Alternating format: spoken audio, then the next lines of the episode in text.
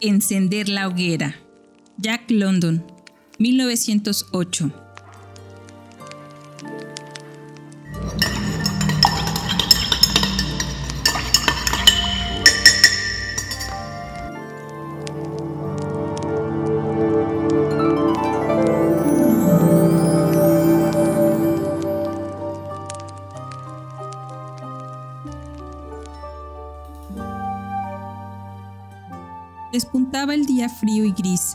Desmesuradamente frío y gris, cuando el hombre se alejó por el camino principal del Yukon y trepó por el barranco para tomar una senda muy poco transitada y apenas visible que discurría hacia el este a través de un bosque de falsos abetos.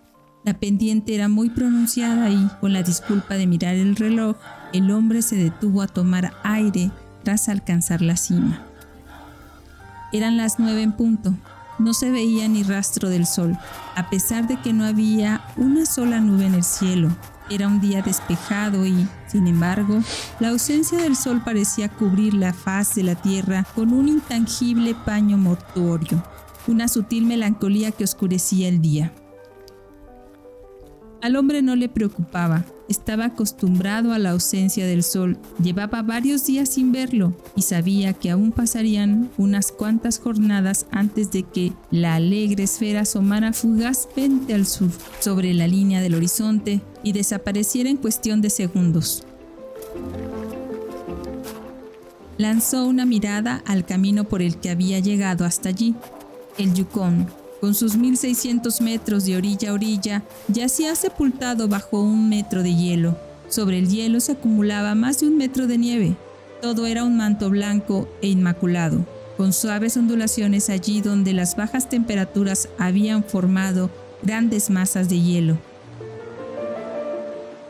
De norte a sur, hasta donde alcanzaba la vista, la blancura se extendía solo interrumpida por una línea oscura y fina que se curvaba y retorcía al sur, desde la isla cubierta de falsos abetos y se curvaba y retorcía al norte, donde desaparecía tras otra isla gradualmente cubierta de abetos.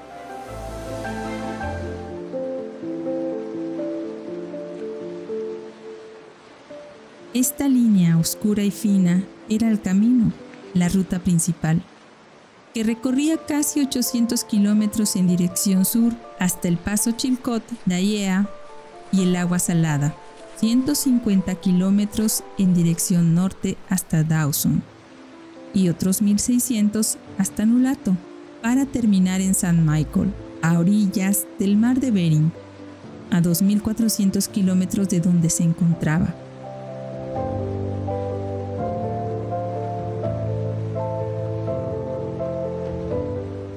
Ninguna de estas cosas, la ruta larga, fina y misteriosa, la ausencia del sol en el cielo, el frío atroz y extraño, que todo resultaba en su conjunto, impresionaban al hombre en absoluto. Y no es que estuviera acostumbrado, era un recién llegado al territorio, un chechaco, y aquel sería su primer invierno. Su problema era que carecía de imaginación. Era listo y despierto para las cosas de la vida, pero solo para las cosas. No se adentraba en sus significados. 45 grados bajo cero significaban 45 grados por debajo del punto de congelación. El hecho se traducía en que hacía mucho frío y estaba incómodo, nada más.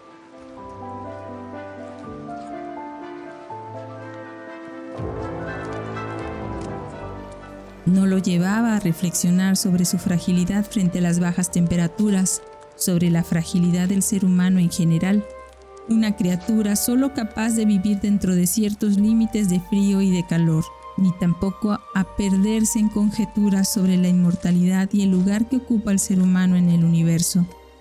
45 grados bajo cero equivaldrían a que el hielo cortaba como un cuchillo y que había que protegerse con manoplas, orejeras, unos mocasines calientes y calcetines gruesos. 45 grados bajo cero eran para él exactamente 45 grados bajo cero. No le cabía en la cabeza que pudieran ser otra cosa.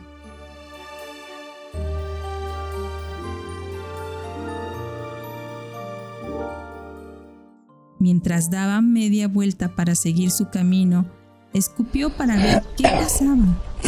Se llevó un sobresalto al oír un chasquido seco, semejante a una explosión.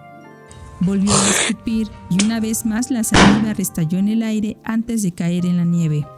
Sabía que a 45 grados bajo cero la saliva crujía al entrar en contacto con la nieve, pero no que restallara en el aire. Seguramente la temperatura era inferior a 45 bajo cero, aunque ignoraba cuánto.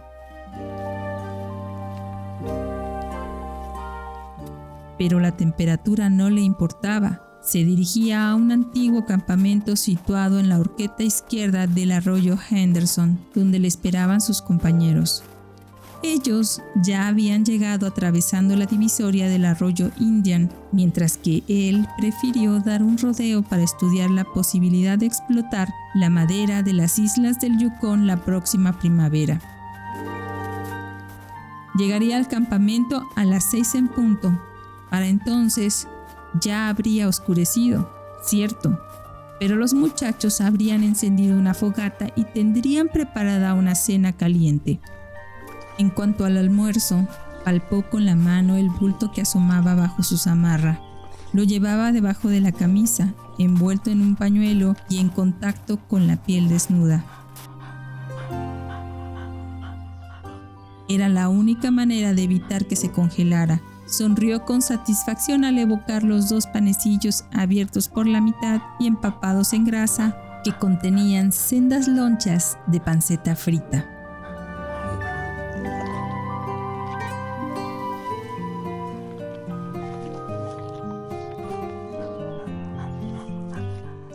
Se adentró por el bosque de falsos abetos, hundiéndose en la nieve. Apenas se distinguía la senda. Se habían acumulado 30 centímetros de nieve desde que pasó por allí el último trineo y se alegró de viajar a pie y ligero de equipaje. A decir verdad, solo llevaba su almuerzo envuelto en el pañuelo. Le asombró, sin embargo, la intensidad del frío. Hacía un frío que pelaba, concluyó, mientras se frotaba la nariz y los pómulos insensibles con la mano enfundada en la manopla. Lucía bigote y barba, pero el vello facial no le protegían los altos pómulos ni la nariz impaciente que embestía belicosa el aire gélido. Pegado a sus talones trotaba un perro esquimal, el genuino perro lobo de pelo gris y carácter muy similar al de su hermano, el lobo salvaje. El animal estaba abrumado por la severidad del frío. Sabía que no era un buen momento para viajar. Su instinto era más certero que el raciocinio del hombre. En realidad, no estaban a 45 grados bajo cero. Estaban a más de 150 grados bajo cero y a más de 55 bajo cero. Estaban a 60 bajo cero, a 60 grados por debajo del punto de congelación. El perro no sabía nada de termómetros.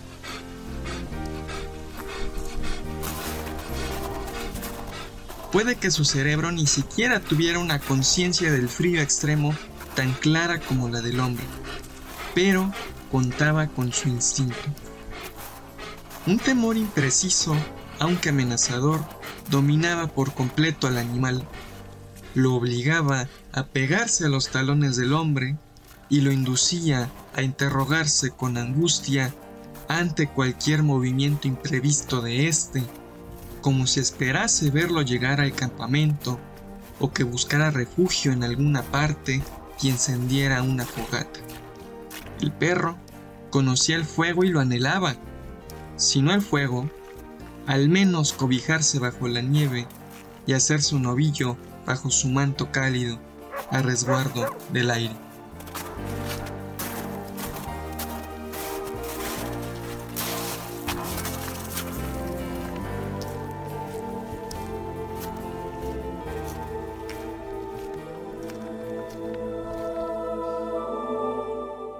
Un gélido vaho de su respiración le cubría la piel con una fina capa de escarcha.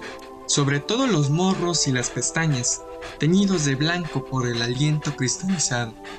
También el bigote del hombre y la barba rojiza se habían congelado, pero en su caso la escarcha era más sólida, cobraba la forma de hielo y aumentaba cada vez que exhalaba el aliento húmedo y cálido. Además, iba mascando tabaco y la mordaza del hielo le causaba tal rigidez en los labios que cuando escupía el jugo era incapaz de limpiarse el mentón. El resultado era una barba cristalizada, del color y la consistencia del ámbar, que crecía constantemente y que, si el hombre cayera al suelo, se haría añicos como el cristal. Pero al hombre no le molestaba este apéndice. Era el castigo que los aficionados a mascar tabaco debían pagar en esta región del país, y el hombre ya había pasado dos olas de frío a la intemperie.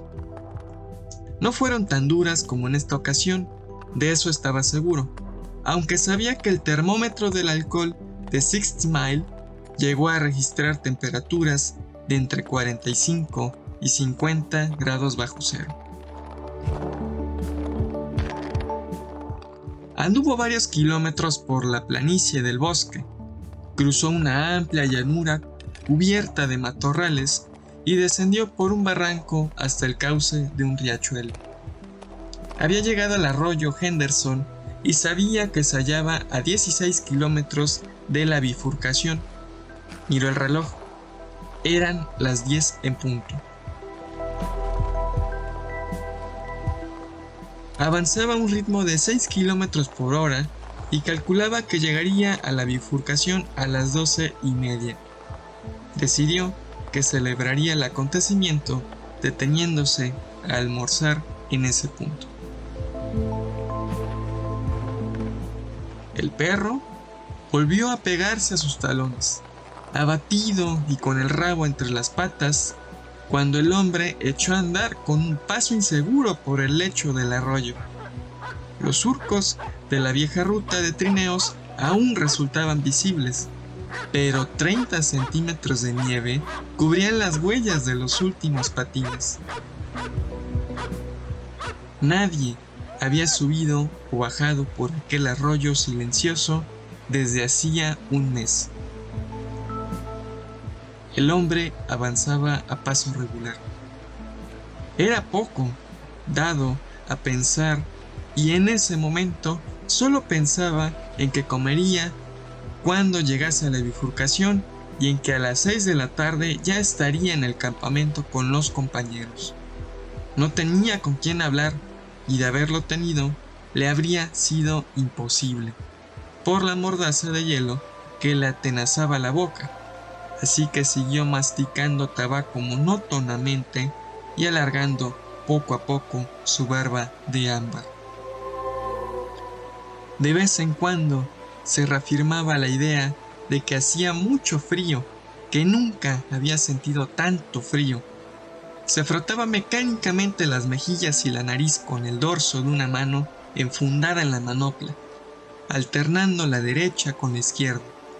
Pero en el preciso instante en que dejaba de frotarse, las mejillas se le entumecían y un segundo después se le dormía la punta de la nariz.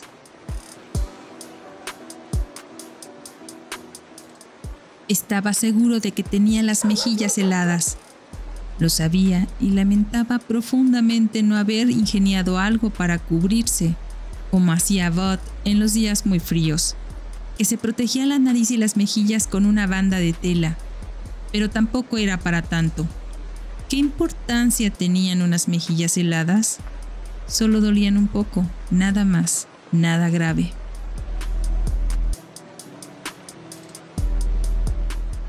Aunque poco dado al pensamiento, era muy observador y reparaba en los cambios en el arroyo, en las curvas y los meandros, en los depósitos de troncos y ramas arrastrados por las aguas del deshielo, y miraba con cien ojos donde ponía los pies.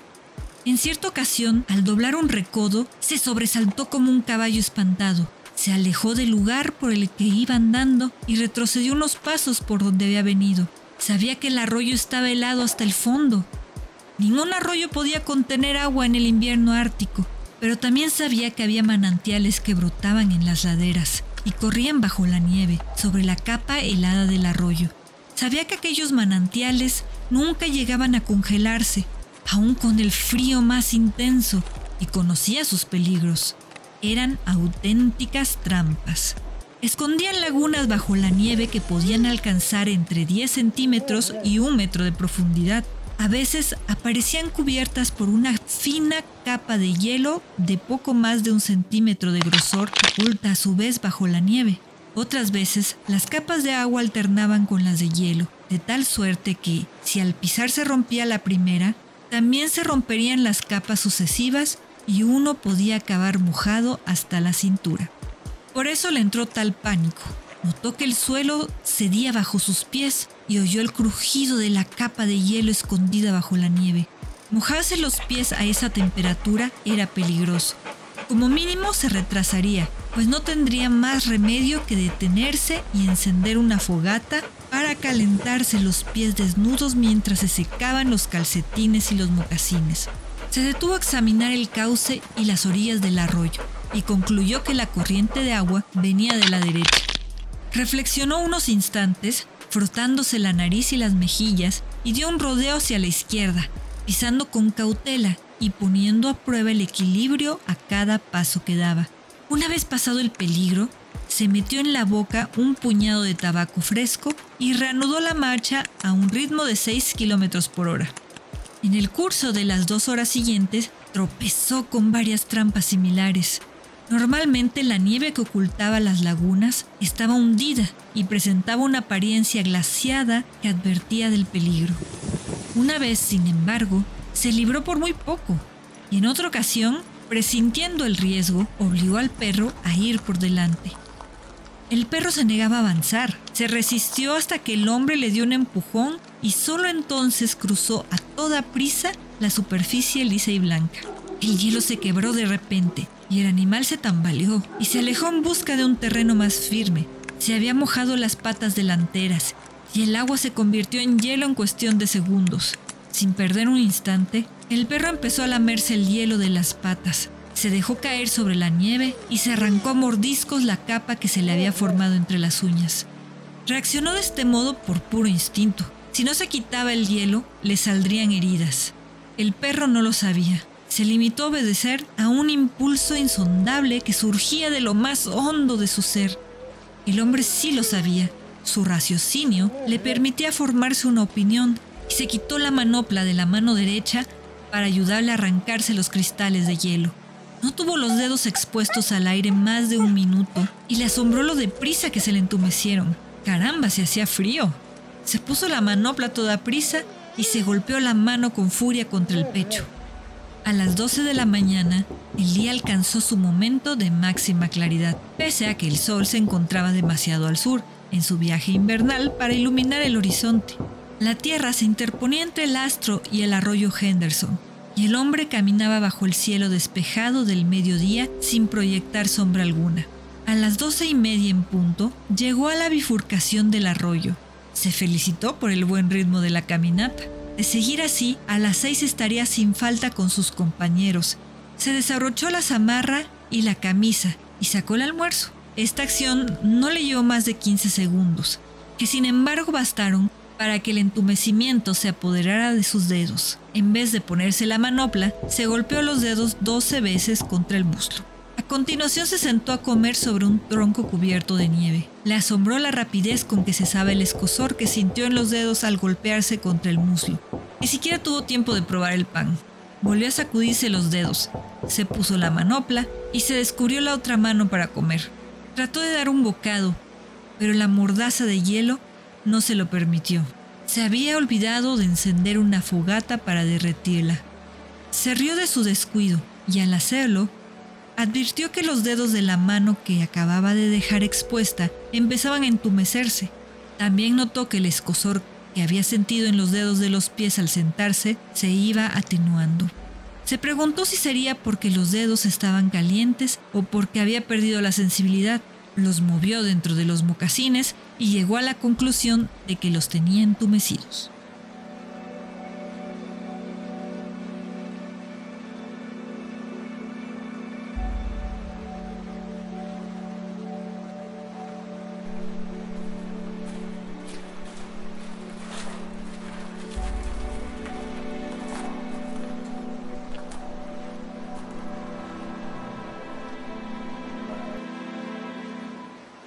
Se puso la manopla apresuradamente y se levantó.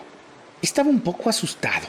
Empezó a dar patadas en el suelo hasta que volvió a sentir el escosor en los pies. Hacía un frío de mil demonios, eso pensó. Aquel hombre de arroyo salado no mentía cuando le habló de las bajas temperaturas que llegaban a alcanzarse en esa región. Y él se había echado a reír. Eso demostraba que uno nunca debe estar demasiado seguro de las cosas. Hacía un frío espantoso no cabía la menor duda. Se puso a dar vueltas, a dar patadas y a mover los brazos hasta que sintió que entraba en calor. Sacó entonces las cerillas y se dispuso a encender una fogata. Cogió la leña de los matorrales donde las aguas del deshielo de la primavera anterior habían dejado enredadas algunas ramas secas. Alimentando el fuego con sumo cuidado, no tardó en conseguir una rugiente hoguera. Y al calor de las llamas pudo fundir el hielo que le cubría el rostro y protegerse mientras almorzaba. Por el momento se había burlado del frío. El perro acogió al fuego con satisfacción y se tendió a la distancia justa para calentarse sin llegar a quemarse. Cuando hubo terminado, el hombre cargó su pipa y disfrutó tranquila y plácidamente. Luego se puso las manoplas, se ajustó las orejeras y tomó la senda que ascendía por la orilla izquierda del riachuelo.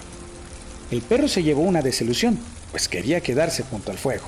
Aquel hombre no sabía lo que era el frío. Era posible que sus antepasados, generación tras generación, nunca hubieran llegado a conocer el frío. El frío de verdad, el que alcanza los 77 grados por debajo del punto de congelación. El perro sí lo sabía. Sus antepasados lo sabían y él había heredado ese conocimiento. Sabía que no era prudente caminar bajo aquel frío aterrador. A esas temperaturas había que acurrucarse en un acogedor agujero en la nieve y esperar a que una cortina de nubes se tendiera sobre el cielo. Pero el hombre y el perro no tenían una relación de intimidad. El uno era esclavo del otro, el que se encargaba del trabajo más duro y las únicas caricias que el animal había recibido eran las caricias del látigo y los broncos y amenazadores sonidos que lo precedían. Por eso no se molestó en comunicar al hombre sus temores. No le preocupaba el bienestar del hombre. Era su propia seguridad la que producía esa resistencia a abandonar el fuego. Pero el hombre silbó y emitió los sonidos que acompañaban al látigo, y el perro lo siguió pegado a sus talones. El hombre se metió en la boca otra bola de tabaco y comenzó a construir una nueva barba de ámbar. Su aliento no tardó en salpicarle el bigote, las cejas y las pestañas de un polvillo blanco. Por lo visto, no había tantos manantiales en la margen izquierda del Henderson y anduvo media hora sin advertir ningún peligro. Y entonces ocurrió. En un lugar donde nada lo indicaba, donde la nieve intacta y blanca daba muestras de ser sólida, el hombre pisó una placa de hielo. No era profunda, pero se hundió hasta las rodillas antes de alcanzar terreno firme. Se enfureció y maldijo su suerte en voz alta. Confiaba en llegar al campamento a las seis en punto y el percance le retrasaría lo menos una hora, pues tendría que encender una fogata para secarse los pies. Era imprescindible a tan bajas temperaturas, eso al menos sí lo sabía. Se acercó a la orilla y trepó por el terraplén. En la cima, enredado en la maleza que crecía entre los troncos de los abetos más jóvenes, encontró un depósito de leña, principalmente ramas y ramitas, pero también algunos troncos y hierbas secas de la primavera anterior. Amontonó los troncos más grandes sobre la nieve. Con ellos construiría la base de la hoguera e impediría que la pequeña llama se hundiera en la nieve y la derritiera. Obtuvo la llama prendiendo con una cerilla un trozo de corteza de abedul que llevaba en el bolsillo. La corteza de abedul ardía mejor que el papel. La acercó a la base de troncos y la alimentó con hebras de hierba seca y las ramas más finas.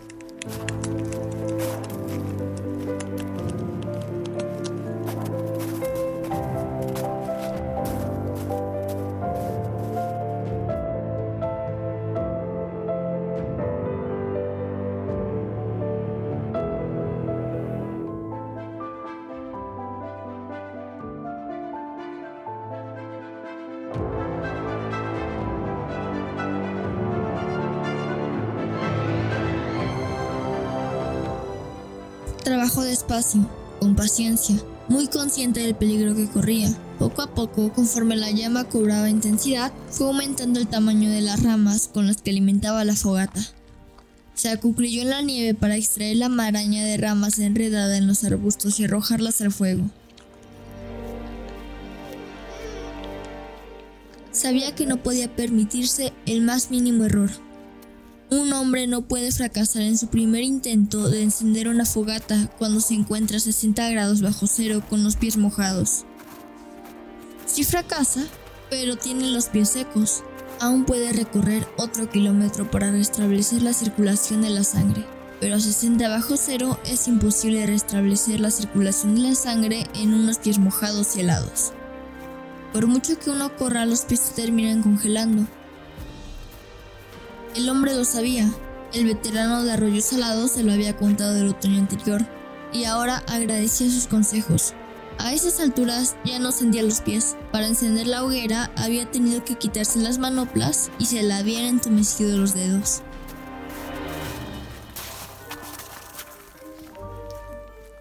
La caminata a razón de 6 km por hora permitió que el corazón siguiera bombeando sangre a las extremidades y la superficie de su cuerpo.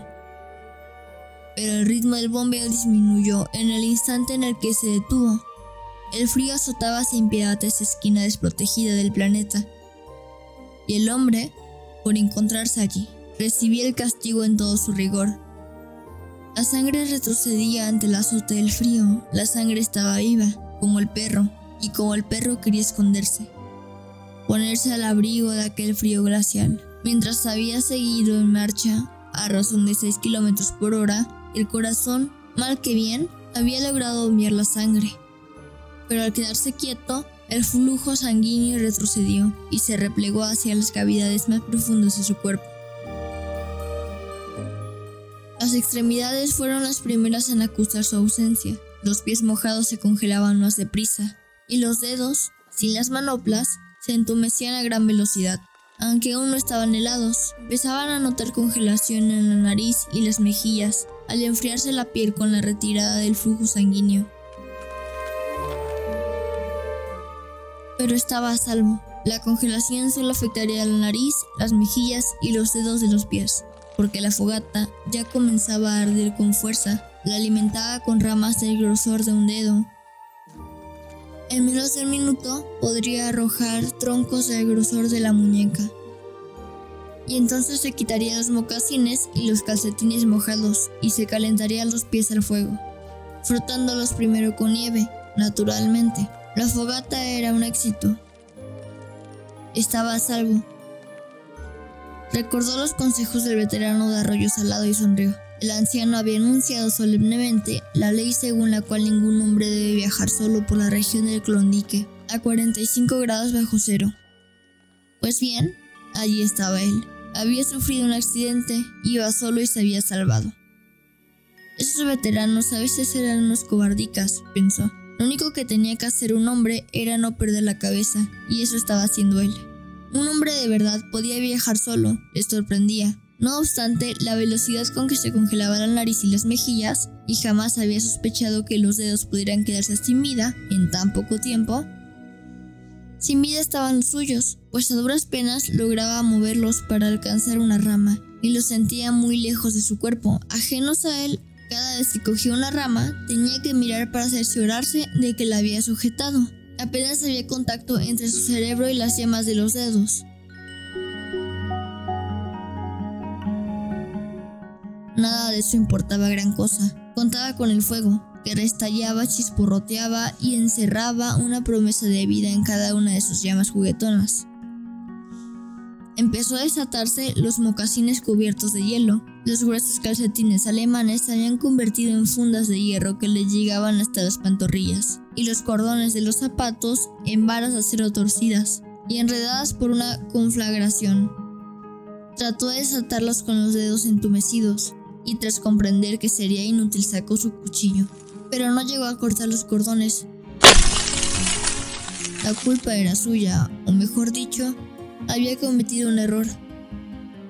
No debió encender la fogata debajo de un árbol, tendría que haberla encendido en campo abierto.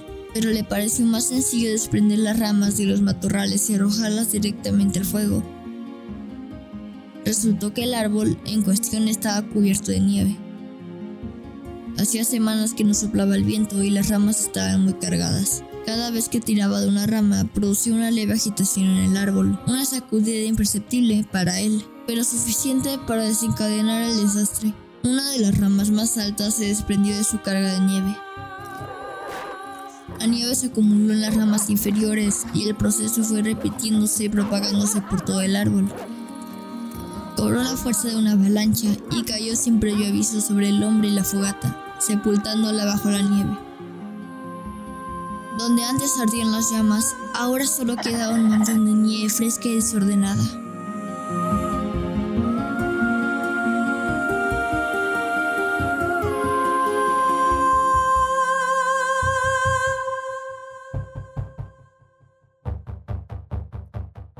El hombre estaba atónito, como si acabara de recibir su sentencia de muerte.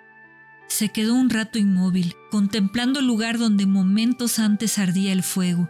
Se levantó muy despacio. El veterano de Arroyo Salado quizás estuviera en lo cierto. Si tuviera un compañero de viaje, su vida no correría peligro. Su compañero podría volver a encender la hoguera. El caso es que no tenía más remedio que hacerlo él mismo, y esta vez no podía permitirse ningún error. Aunque lo lograra, probablemente perdería algunos dedos de los pies. A estas alturas ya debían de estar congelados y aún tardaría un buen rato en encender el fuego. Tales fueron sus pensamientos, pero no se quedó sentado a cavilar. Estuvo tareado mientras estas ideas le pasaban por la cabeza. Construyó la base de la nueva fogata, esta vez en un claro, donde ningún árbol traicionero pudiera sepultarla. Reunió luego un montón de hojas secas y ramas finas arrastradas por la crecida del deshielo. Aunque no acertaba a cogerlas con los dedos una a una, consiguió sacar un manojo. Al hacerlo, arrancó muchas ramas podridas y trozos de musgo verde que eran peligrosos, pero no pudo evitarlo. Trabajó metódicamente y hasta logró reunir un haz de las ramas más gruesas con intención de usarlas más adelante, cuando el fuego cobrara fuerza.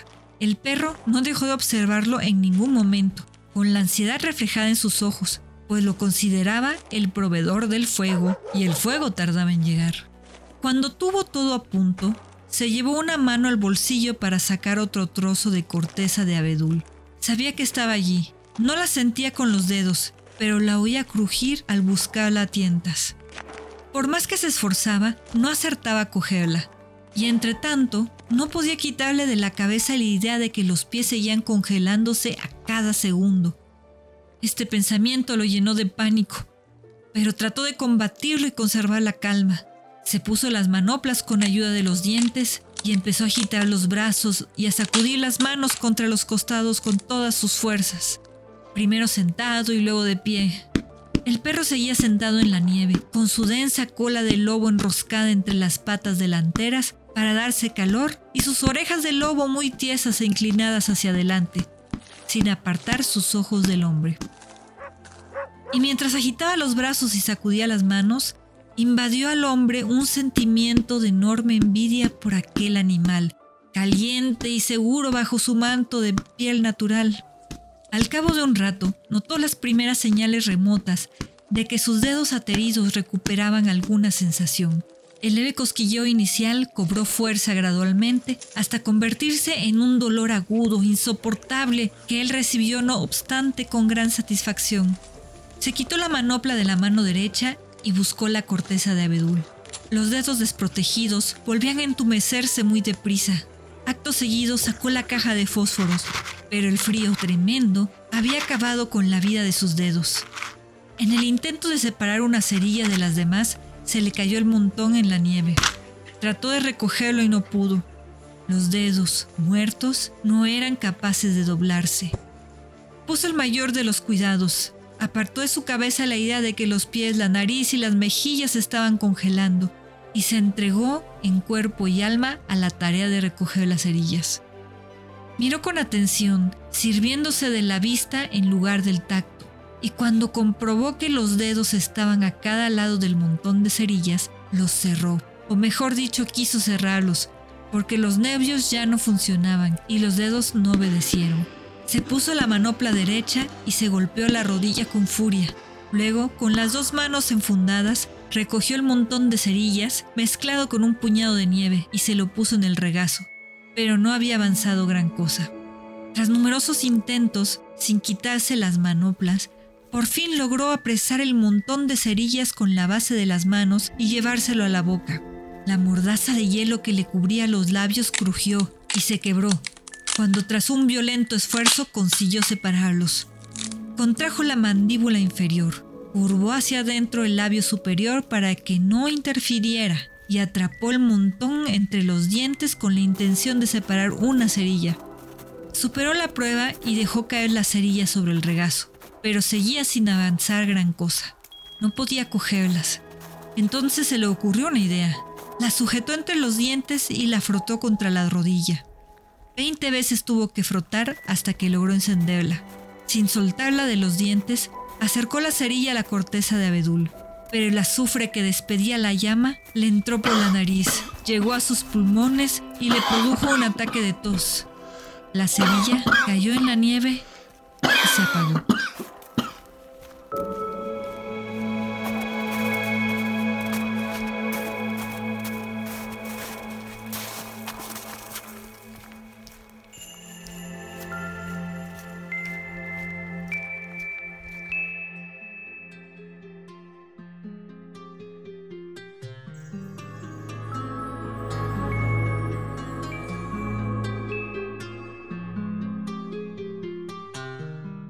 El veterano de Arroyo Salado tenía razón, pensó en el momento de desesperación contenida que siguió este incidente, cuando le aseguró que 45 grados bajo cero hay que viajar siempre acompañado. Sacudió las manos, mas no logró despertar en ellas ninguna sensación. Se quitó las manoplas con los dientes y atrapó el montón de cerillas con la base de las manos. Los músculos de los brazos aún no se habían congelado y le permitieron sujetar las cerillas con fuerza. A continuación las frotó contra la pierna. 70 fósforos prendieron a la vez. No soplaba viento alguno que pudiera apagarlos. Apartó la cabeza para protegerse del humo sofocante y arrimó el montón de cerillas ardiendo a la corteza de abedul. Mientras lo hacía, tomó conciencia de una sensación en la mano. Se estaba quemando.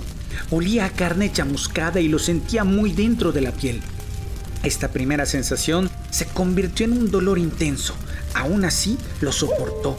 Sosteniendo la llama torpemente para prender la corteza de abedul, que no se encendía porque las manos se interponían en el camino y absorbían la mayor parte del fuego. Cuando no pudo resistir más, separó las manos de golpe. Las cerillas chisporrotearon al caer en la nieve, pero la corteza de abedul había prendido. Comenzó a alimentar la llama con hierbas secas y ramas finas. No podía elegir, pues tenía que cogerlas con la base de las manos.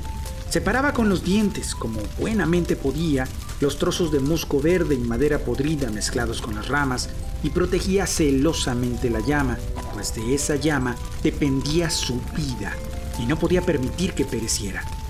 La sangre se retiró de la superficie de su cuerpo y el hombre empezó a tiritar, de tal modo que sus movimientos se volvieran más torpes. Un trozo de musgo verde cayó sobre su pequeña llama Probó apartarlo con los dedos, pero el temblor no le permitía calcular la distancia y terminó desbaratando el núcleo de la hoguera. Al separar y desperdigar en el intento las hierbas y las ramas que ya habían prendido, trató de reunirlas de nuevo, pero por más empeño que puso en la faena, el temblor se salió con la suya y las ramas se dispersaron sin remedio. Cada rama soltó una bocanada de humo y se apagó. El proveedor del fuego había fracasado. Miró en torno con abatimiento y reparó por casualidad en el perro, que seguía sentado en la nieve junto a las ruinas de la fogata y se rebullía de inquietud, levantando primero una pata y luego la otra para cambiar alternativamente el peso de su cuerpo con ávida impaciencia. Al verlo, tuvo una ocurrencia descabellada. Recordó haber oído la historia de un hombre que, atrapado en una tormenta de nieve, mató a un ciervo lo abrió en canal y se salvó introduciéndose en su cuerpo. Mataría al perro y hundiría las manos en sus cálidas entrañas hasta que el entumecimiento desapareciera. Después podría encender otra fogata.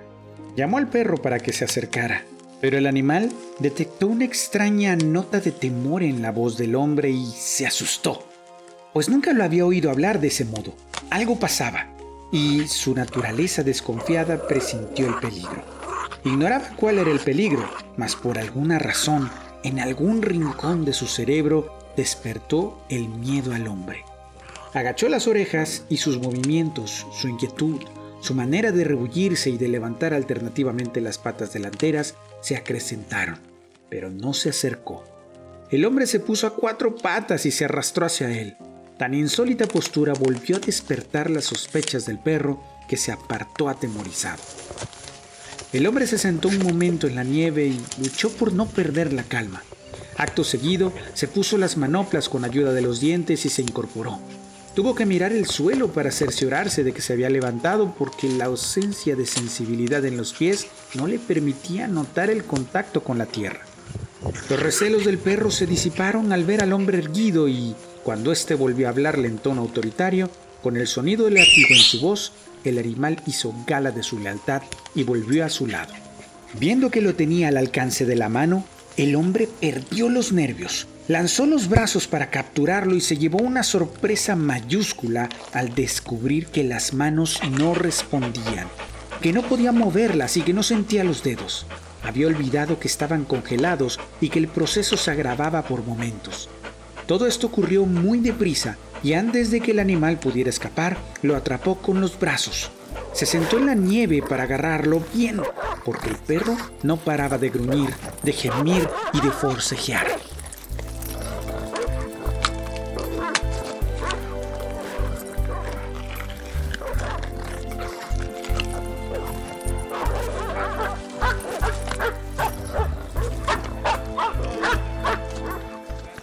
Sujetarlo con los brazos era lo único que podía hacer. Comprendió que no podía matarlo, era imposible. Con las manos congeladas, no podía ni empuñar el cuchillo ni estrangularlo. Lo soltó y el perro huyó corriendo con el rabo entre las patas sin dejar de gruñir. Se detuvo a algo más de 10 metros y examinó al hombre con gesto de curiosidad. Las orejas muy erguidas e inclinadas hacia adelante. El hombre se buscó las manos con la mirada y las vio colgadas de los extremos de sus brazos. Le pareció muy raro que tuviera que servirse de los ojos para encontrar sus manos. Empezó a agitar los brazos y a sacudirse las manos contra los costados. Así estuvo cinco minutos, con todas sus fuerzas, hasta que el corazón empezó a bombear la sangre suficiente para detener los temblores. Pero seguía sin sentir las manos. Tenía la sensación de que colgaban como pesos muertos de los extremos de sus brazos. Pero si trataba de seguir el rastro de esa sensación, no lo encontraba. Le asaltó el miedo a la muerte, un miedo oscuro y angustioso. El temor se agudizó al comprender que ya no se trataba de la congelación de los dedos de las manos o los pies, ni siquiera de la posibilidad de perder las manos y los pies, sino que era cuestión de vida o muerte y las circunstancias sobraban en su contra. La idea le causó pánico. Dio media vuelta y echó a correr por el viejo camino, apenas perceptible, que discurría por el lecho del arroyo. El perro lo siguió sin separarse de su lado.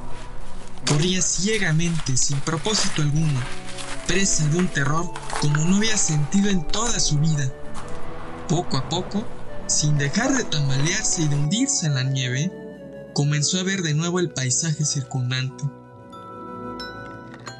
Las orillas del arroyo, los montones de ramas acumuladas, los álamos desnudos y el cielo. La carrera le hizo sentirse mejor, ya no tiritaba. Tal vez, si seguía corriendo, los pies se descongelarían. Incluso era posible que si corría lo suficiente, lograse llegar al campamento con sus compañeros. Perdería varios dedos de las manos y los pies y parte de la cara de eso estaba seguro. pero los muchachos se ocuparían de cuidarlo y salvarían el resto de su cuerpo. Sin embargo, otro pensamiento le decía al mismo tiempo que jamás llegaría al campamento, que se encontraba a muchos kilómetros, que los síntomas de congelación se habían apoderado de él y que pronto estaría agarrotado y muerto. Relegó este pensamiento a un lugar más recóndito de su mente y se negó a analizarlo. La idea pugnaba a veces por hacerse oír, pero volvía a apartarla y se esforzaba en pensar en otras cosas.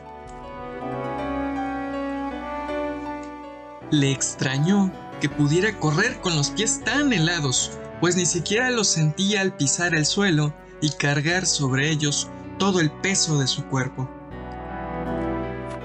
Tenía la sensación de deslizarse sobre la superficie de la tierra sin apenas rozarlo.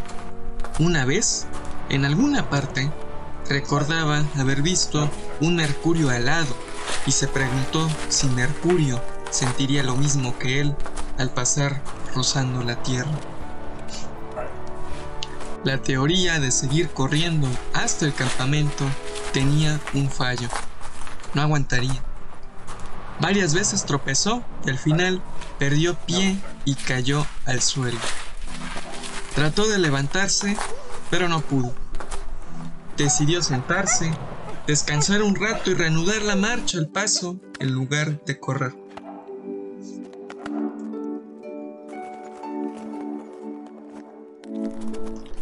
Mientras recuperaba el aliento, percibió una sensación de tibieza y bienestar. Los temblores habían cesado y hasta le pareció sentir un calor muy agradable en el pecho y el tronco. Sin embargo, cuando se tocaba la nariz o las mejillas, no experimentaba ninguna sensación. Correr no había servido para descongelarlas, tampoco para descongelar las manos y los pies. Volvió a asaltarlo la idea de que la congelación se estaba extendiendo por todo su cuerpo. Hizo cuanto pudo por sofocar este pensamiento, por olvidarlo, por pensar en otra cosa, pues era consciente del pánico que le causaba y tenía miedo al pánico. Pero el pensamiento persistió y ganó terreno hasta que le produjo una visión de su cuerpo congelado. No pudo soportarlo y otra vez echó a correr por el arroyo. Al cabo de un rato, aminoró el paso y siguió andando. Pero la idea de que la congelación seguía extendiéndose le hizo lanzarse de nuevo a la carrera. Y cada vez que corría, el perro corría tras él, pegado a sus talones. Cuando cayó por segunda vez, el animal metió la cola entre las patas delanteras se sentó frente a él y lo miró fijamente con honda curiosidad. Ver al perro caliente y a salvo llenó al hombre de furia y lo maldijo hasta que el animal agachó las orejas con aire suplicante. Esta vez, el temblor se apoderó de él en menos tiempo. Estaba perdiendo la batalla contra el hielo, que atacaba desde todos los flancos.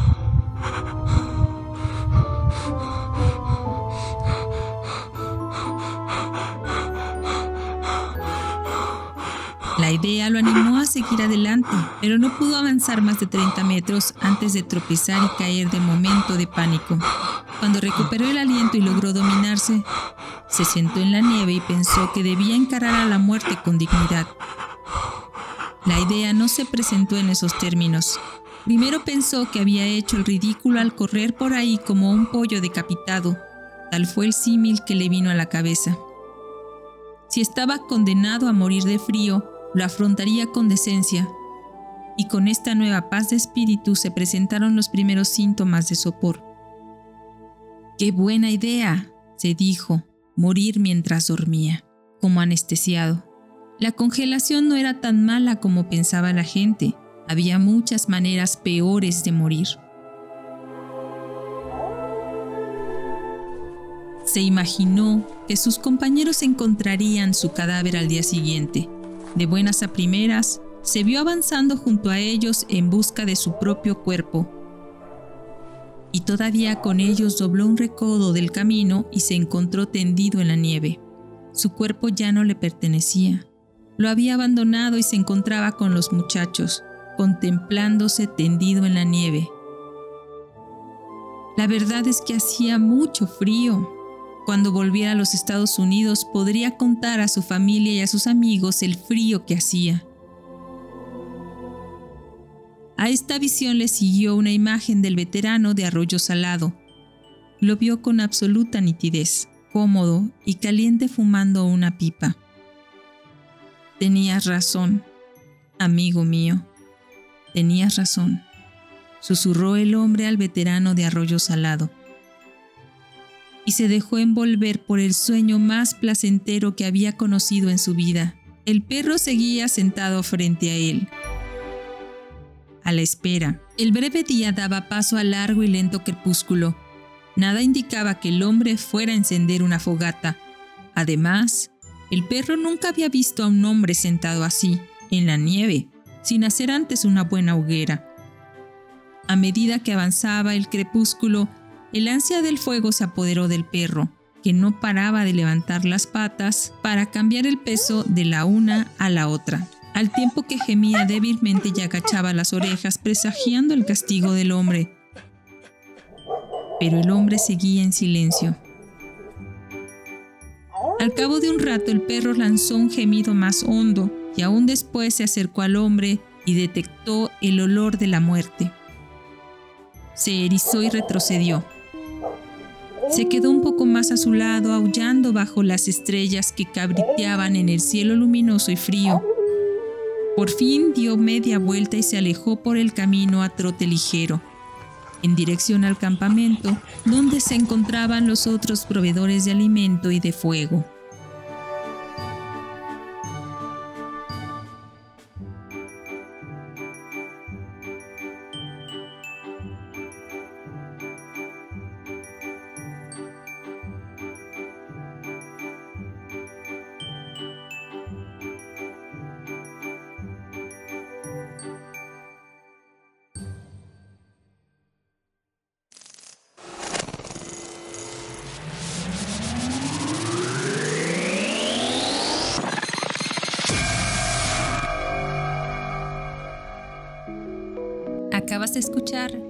Encender la hoguera, un cuento de Jack London escrito en 1908. Una producción de Cucharaditas de Ciencia.